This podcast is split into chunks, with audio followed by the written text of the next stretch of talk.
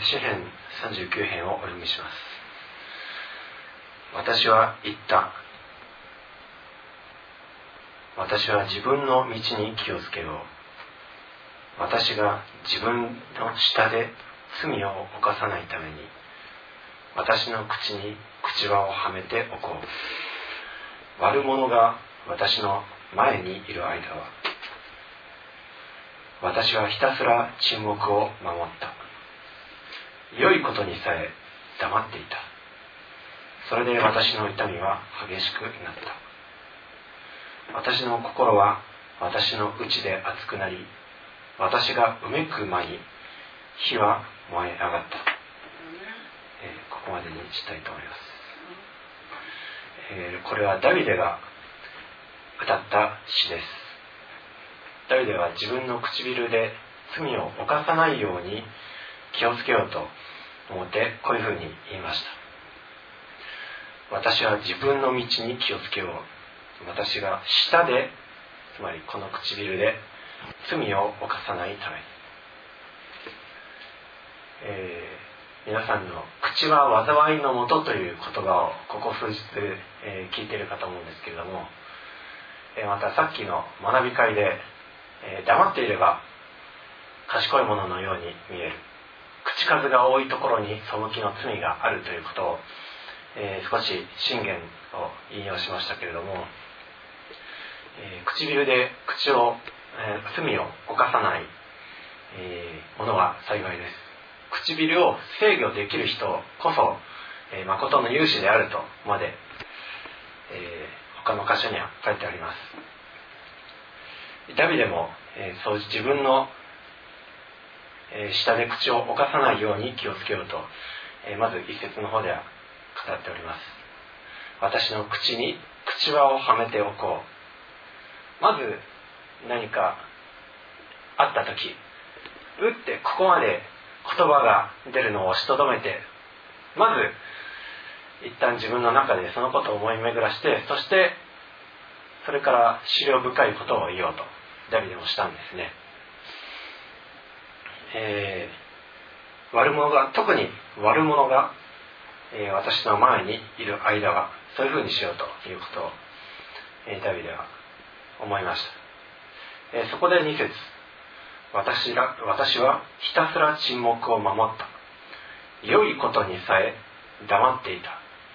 それで私の痛みは激しくなったと、えー、書いてあります、えー、ダビデはその良いことにさえ黙っていたですね、えー、ちなみに文語訳の方ではこの「悪者」と書いてあるところ、えー、確か「わがままなもの」ということを書いてあった気がするんですけどちょっと今お開きします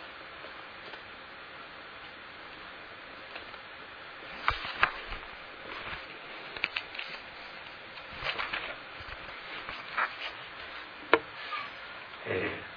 ー、我もざして推しとなり良きことすら言葉にいださず我が憂えなお怒れる、えー、ちなみに一節の方に「我下をもて罪を犯さざらんために我がすべての道を慎み悪しき者のわがままにある間は我が口に靴輪をかけんと」えー、悪いもののわがままの言葉の中にある間は私の唇に靴輪をかけようと。つまりわがまま？悪いやつのあだこうだというわがままの間にも口に靴輪をかけようとダビデは、えー、思ってたわけです。ところが、えー、良いことにさえ黙っていました。そうしたらどうなったか。それで私の痛みは激しくなった。私の心は私の内で熱くなり私がうめく間に火は燃え上がったと、えー、言うべき良いことはダビデの頭の中には起こりました。しかし靴は口自分の唇を制御しようとしてそのことさえもダビデは黙っていたんです。そうしたら彼の内で炎が燃え上がって熱くなって彼はうめいたそうです。そうです。良いことを真実なことは黙ってはいけないんです。イエス様も、えー、悪しき者のわがまま言葉をずっと浴びせかけられたことがありました。裁判の座につかされてそして被告人となってお前はあれをしただろうこれをしただろうと、えー、あることないこと実際イエス様はあることではなくないことばっかりを言われたんですけれどもそれでもイエス様はずっと黙っていました。悪しき者の、えー、そういう罵詈雑言に関してはずっと黙っていればいいんです。しかしイエス様は正しきこと真理のことには黙っていませんでした。あるパリサイ人がこういうふうにイエス様に尋ねました。あなたは意図高き神の子キリストかと。そしたらイエス様ははっきりと答えました。あなたの言ったその通りである。むしろあなた方はいずれ人の子が力を帯びて栄光を帯びて雲に乗ってやってくるのをあなた方は見ることになるだろうとまで言いました。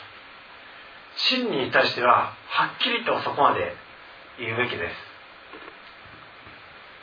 イエス様はその言葉のゆえに、えー、告発されて十字架にかけられる運命になってしまいました。私たちももしかしたら真理を語ったがゆえにひどい目に遭うことになるかもしれません。事実そういう目に遭ってきたこともある方もいるかと思います。しかし真理については黙っていてはならないんです。それ以外の罵詈雑言ないことについてそれは唇を閉ざしていた方が賢く賢い対象になります。事実そういうふうに沈黙を守っていれば賢いもののように見えます。そうして皆さんの弁護は一体じゃあどうなるんでしょうか。語るべきことはもちろん語りますけれどもしかしそのままだと腹の虫が収まらないかもしれません、えー、そこで えー、信玄の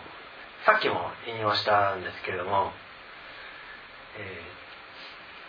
ー、すぐに唇に思っていることを登らせるのは、まあ、愚か者であると、えー、そういう愚か者は自分の愚かさの上に死ぬと さっき言ったのを覚えてますね。信玄に書いてある通りです。神様ご自身がそういうそういうふうにして唇で悪を言わないようにしようとするものをそういう人を賢いものとして扱ってくださいます。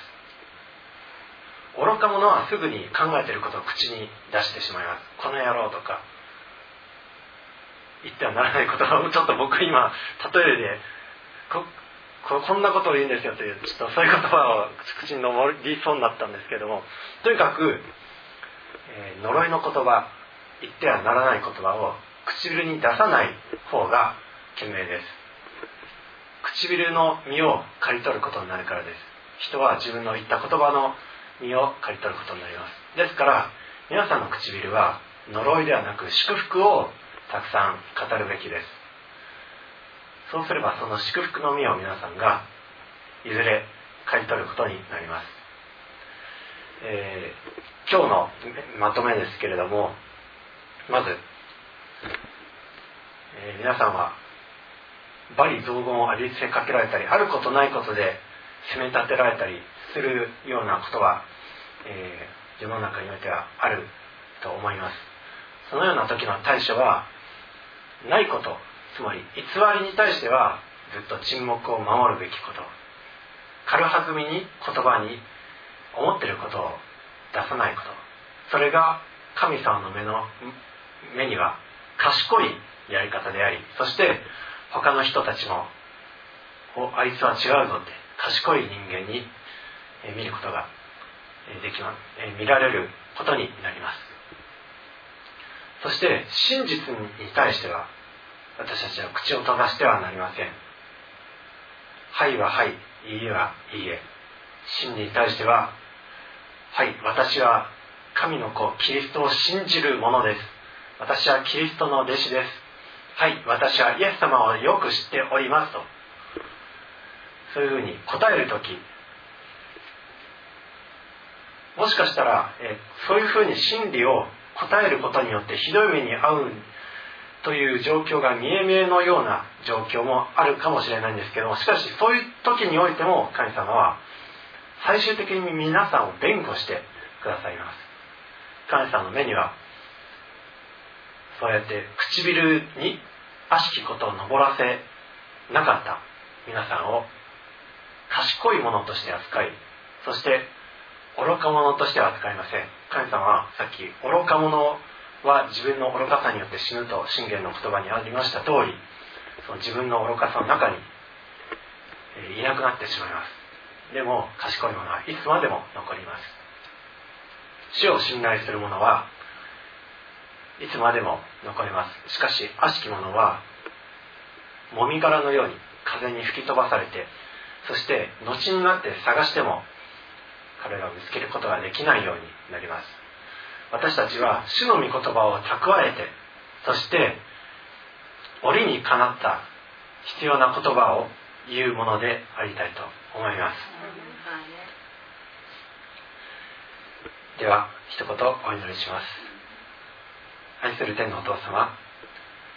私たちが時にあることないことを言われてそして心が失えてしまうような時があります。本当にどうしていいのかわからないようなそのような状況にある時もまたあるかもしれません。どうかこの唇に草をかけてそのような時悪しき言葉呪いの言葉を吐くことがなくひたすら黙っていることができそして真実に対しては口を開くことができますように。良いことにさえ黙っていると